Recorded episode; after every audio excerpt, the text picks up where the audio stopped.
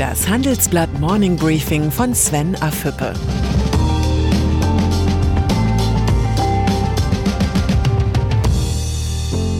Guten Morgen allerseits. Heute ist Mittwoch, der 19. Februar. Und das sind unsere Themen. Digitalmacht Europa. Viererkampf um CDU-Vorsitz und Starbankerin Blessing steigt auf. Im Folgenden hören Sie eine kurze werbliche Einspielung. Danach geht es mit dem Morning Briefing weiter. Diese Episode wird unterstützt von Ford. Der Autohersteller durfte sich für seine Transit-Hybrid-Familie über den Award Internationaler Transporter des Jahres 2020 freuen. Mit der Plug-in-Hybrid-Variante können Unternehmen Verbrauch und Abgasausstoß reduzieren und sogar Umweltzonen befahren. EU-Kommissionspräsidentin Ursula von der Leyen will nicht nur über Digitalisierung reden, sondern auch die Voraussetzungen für eine erfolgreiche digitale Transformation in Europa schaffen. Wir wollen, dass Start-ups in Deutschland und Europa die gleichen Chancen für Wachstum und Finanzierung haben wie ihre Gegenspieler in Silicon Valley. So schreibt von der Leyen in einem Gastbeitrag für das Handelsblatt. Die EU-Staaten sollten die Hindernisse im Binnenmarkt abbauen und die Kräfte auf europäischer Ebene bei Quantencomputern und künstlicher Intelligenz bündeln. Soweit die Theorie.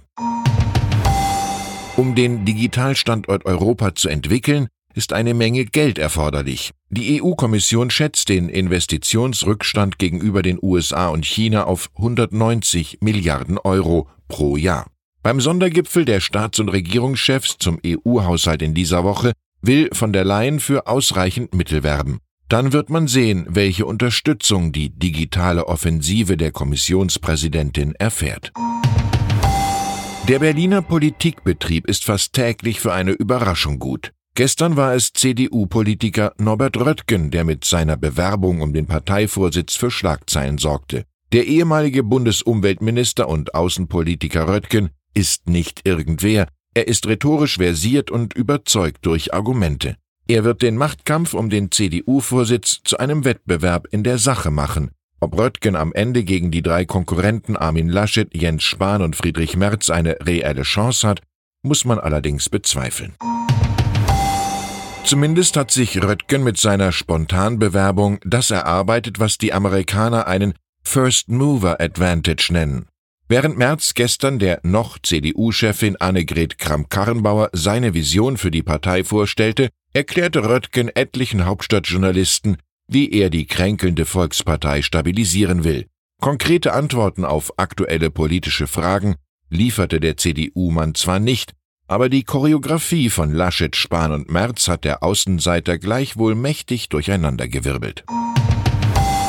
Die Große Koalition erhöht erneut die Sozialausgaben. Die von der Bundesregierung geplanten Maßnahmen zur Beschäftigungssicherung im Strukturwandel werden die Steuer- und Beitragszahler bis 2023 rund 3,3 Milliarden Euro kosten. Das hat mein Kollege Frank Specht exklusiv erfahren. Der entsprechende Gesetzentwurf sieht Zuschüsse für die Weiterbildungsförderung, bessere Qualifizierungsmöglichkeiten in Transfergesellschaften und eine Stärkung der Ausbildungsförderung vor.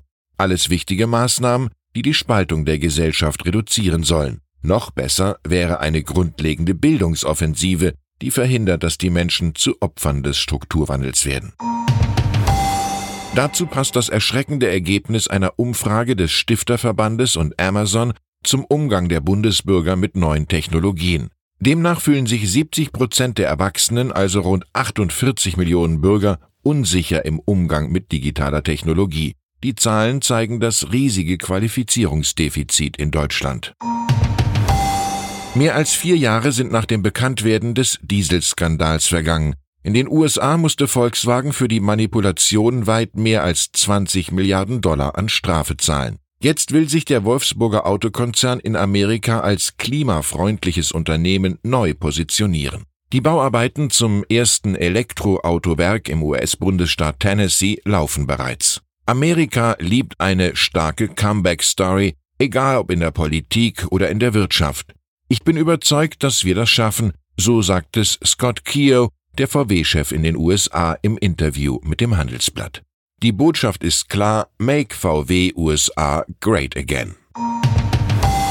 Von neuer Größe träumen auch die europäischen Banken, doch Nullzinsen, schwächeres Wirtschaftswachstum und Kosten für die digitale Transformation stressen das Geschäftsmodell. Ob Deutsche Bank oder Commerzbank, überall regiert der Rotstift. Besonders hart trifft es jetzt die Mitarbeiter der britischen Großbank HSBC. In den nächsten drei Jahren sollen 35.000 Stellen gestrichen werden, vor allem im Investmentbanking in Europa und den USA. Man muss kein Prophet sein, um die nächste Konsolidierungswelle in der europäischen Bankenbranche zu erahnen. Und dann ist da noch Dorothee Blessing. Die deutsche Top-Bankerin setzt ihre steile Karriere fort und steigt bei der amerikanischen Investmentbank JP Morgan zur Co-Chefin für das Europageschäft auf.